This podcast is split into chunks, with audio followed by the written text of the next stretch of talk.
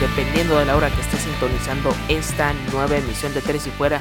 Mi nombre es Germán Campos, dándole cobertura a unos desarmados Jacksonville Jaguars, quienes no contaron con piezas clave para el duelo de la semana 5 y que además uno que otro jugador no cumplió con las expectativas, por lo que ya hizo las maletas.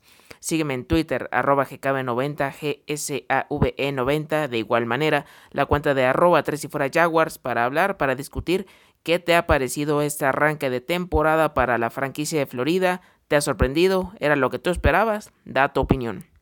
Con las bajas de CJ Henderson, de Miles Jack y por supuesto Josh Allen, se dio la crónica de una derrota anunciada como lo mencioné en el episodio anterior. Cuarto descalabro consecutivo para Jacksonville. Llegan a marca de 1-4 en la campaña y con ello también se registra un récord bastante deprimente que dan ganas de cortarse las venas con galletas de animalitos. Y es que es el primer equipo en toda la historia de la NFL que cae, que pierde ante tres conjuntos que no habían tenido una sola victoria. Me refiero a los Miami Dolphins, los Cincinnati Bengals y por supuesto los Houston Texans. Los Jaguars son unos verdaderos levanta muertos y hasta en jugadores lo hicieron realidad. Porque aquí van las estadísticas. Tras el adiós de Bill O'Brien, Romeo Crenel hizo la luz, les dio ánimo, les dio alegría y vean lo que hicieron. De Sean Watson, 25 de 35 pases completos para nadas despreciables 359 yardas, 3 touchdowns, pero dos intercepciones. Ese es el único granito en el arroz para el egresado de Clemson por parte de los corredores, de los running backs. David Johnson se vio como en la semana 1, lúcido, 17 acarreos, 96 yardas. Si es que eso te lo hace este running back, pues ya no hay nada que hacer, mejor nos retiramos todos. Y de aquí estoy hablando, resucitó hasta la quinta semana de la temporada 2020, según las escrituras, Brandon Cooks, 8 recepciones, 161 yardas, un touchdown. Y le sigue Will Fuller con 4 recepciones, 58 yardas, un touchdown. Darren Fells, dos recepciones, 57 yardas y un touchdown. De ahí continúa Randall Cuff, 6 recepciones, 47 yardas. Kenny Stills, una recepción, 14 yardas. Duke Johnson, una recepción, 11 yardas. Y David Johnson, dos recepciones, 7 yardas. Y Pharaoh Brown, por supuesto, no hay que olvidar, una recepción, 4 yardas. Por parte de los Jacksonville Jaguars, Garner Minshew segundo, 31 de 49 pases completos, 301 yardas, 2 touchdowns. En la parte del backfield, James Robinson, 13 acarreos, 48 yardas, bastante discreta la actuación de, de este corredor.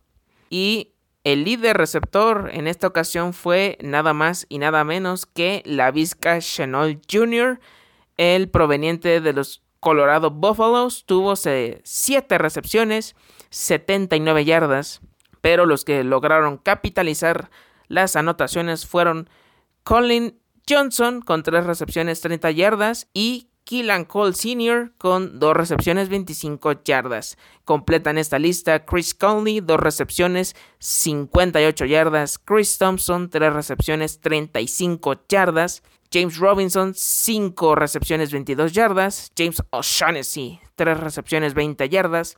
Tyler Eifert, 3 recepciones, 16 yardas.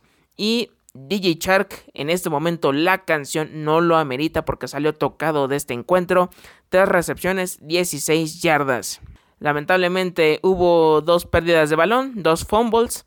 Se las propinaron a Garner Minshew segundo y a James Robinson pero no todo fue malo, ya que las intercepciones corrieron a cargo de Jared Wilson y Sidney Jones, que fueron los que le hicieron la jugarreta a Deshaun Watson. Y aquí llegó con este kicker que no estuvo a la altura, no dio el ancho. Me refiero a Stephen Hauschka, que a pesar de que logró conectar los dos puntos extra, no llegó a definir dos goles de campo Y en esta semana los Jacksonville Jaguars le dieron las gracias por lo que diría la canción. Fue una noche de debut y despedida, perdón por los aullidos, pero así va esta melodía de Los Ángeles Negros. Por lo que Aldrich Rosas, me imagino que él es el que seguirá todavía eh, siendo el pateador designado hasta que se recupere Josh Lambo. He de decir que a pesar de todo esto fue bastante peleado el duelo hasta el medio tiempo porque Houston Texans apenas iba ganando 10 a 7, pero ya en la segunda mitad todo se derrumbó gracias Emanuel por hacer esto posible. Al final 30 a 14 Ambos equipos quedan con marca de 1-4, peleando férreamente por el sótano del FC South. Se nota que tanto uno como otro están en plena reconstrucción. No todo fue malo para mí porque Garner Minshew no sufrió intercepción. Eh, James Robinson demostrando semana a semana que no hay manera que le puedan quitar snaps. La Vizca Chenol se está erigiendo como el segundo wide receiver de este equipo. Ha demostrado de lo que es capaz, un todoterreno, una navaja suiza estilo Divo Samuel. Así eh, es el pequeño resumen de, este duelo divisional que siguen con la paternidad, con la hegemonía, por favor, no sé en qué momento va a suceder que los dirigidos por Doug Marrone tengan un triunfo en contra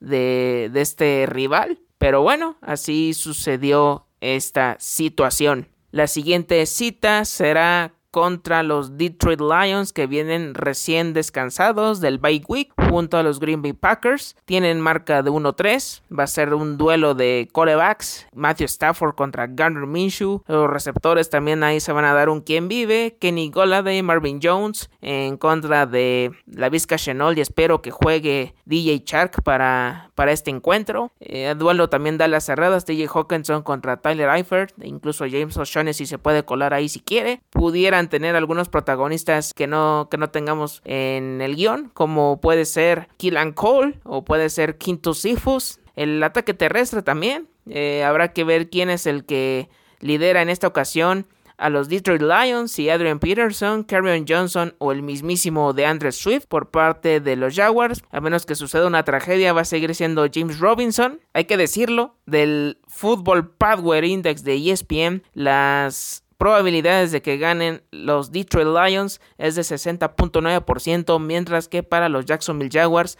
le corresponde un nada despreciable 39.5% y hay una pequeña posibilidad de que hay un empate con 0.3%. Por favor, Matt Patricia, yo te conozco, cada temporada haces por lo menos una paridad, una igualdad. No, no lo hagas porque eres especialista en estas situaciones. Ya lo he dicho en otras ocasiones, eh, la defensiva no es para nada lo mejor de, del conjunto de Jacksonville y de igual manera Detroit sufre demasiado en, en pases eh, profundos. Va a ser también otro shootout, porque no? Va a ganar quien cometa menos errores en la cancha. O sea, suena muy, muy lógico. Alguna intercepción, algún fumble, jugadas de equipos especiales. Didi Westbrook, es tu momento. Puede ser también un duelo de bastante puntaje. Creo que puede salir con la victoria los Jaguars por marcador de un 28-24, un 35-31. Ojalá que así, que así se dé.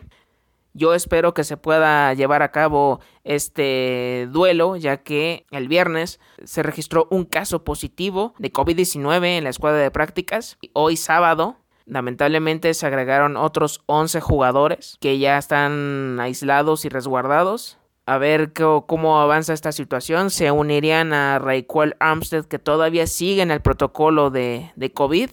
Ojalá que no tenga repercusiones, se tomen las medidas necesarias. Así que tienen que hacer lo mejor posible para ver si qué les falló en los protocolos, qué, qué sucedió, qué se hizo mal y ya de ahí recomponer el camino y estar a la par con los otros 31 equipos de la NFL quitando estas malas noticias, yo quiero saber tu pronóstico de este duelo de la semana 6. Sígueme en Twitter, arroba GKB90, GSAVE90. De igual manera, la cuenta de 3 si fuera Jaguars, para que digas cuál es el resultado final de este choque de trenes. Y bueno, esto fue todo por hoy. Muchas gracias por sintonizar esta nueva entrega.